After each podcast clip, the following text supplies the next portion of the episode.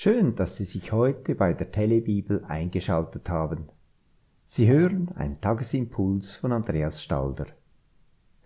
Im Matthäusevangelium Kapitel 22 Vers 21 sagt Jesus, Nun, dann gebt dem Kaiser, was ihm zusteht, und gebt Gott, was ihm gehört.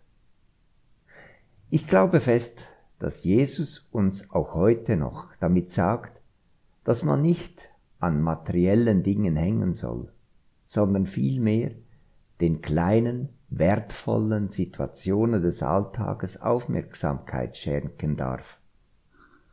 Liebe Zuhörerinnen und Zuhörer, genau diese Bibelstelle kam mir in den Sinn, als mir ein Mann nach einem eindrücklichen Gespräch gesagt hatte, Herr Stalder, wenn ich die Wahl zwischen einem Sechser im Lotto und einem tiefen Gespräch hätte, würde ich mich für das tiefe Gespräch entscheiden.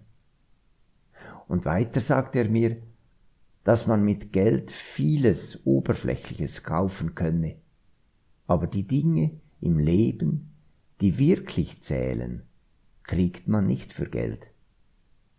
Und immer wieder denke ich, wie recht dieser Mann doch hat.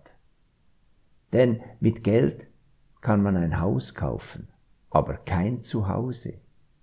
Mit Geld kann man eine Uhr kaufen, aber keine Zeit.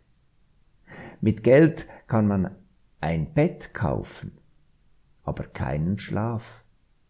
Du kannst mit Geld Essen kaufen, aber keinen Appetit. Ja, mit Geld kann man einen Arzt bezahlen, aber keine gute Gesundheit garantieren. Mit Geld kann man eine Versicherung kaufen, aber keine Sicherheit erhalten.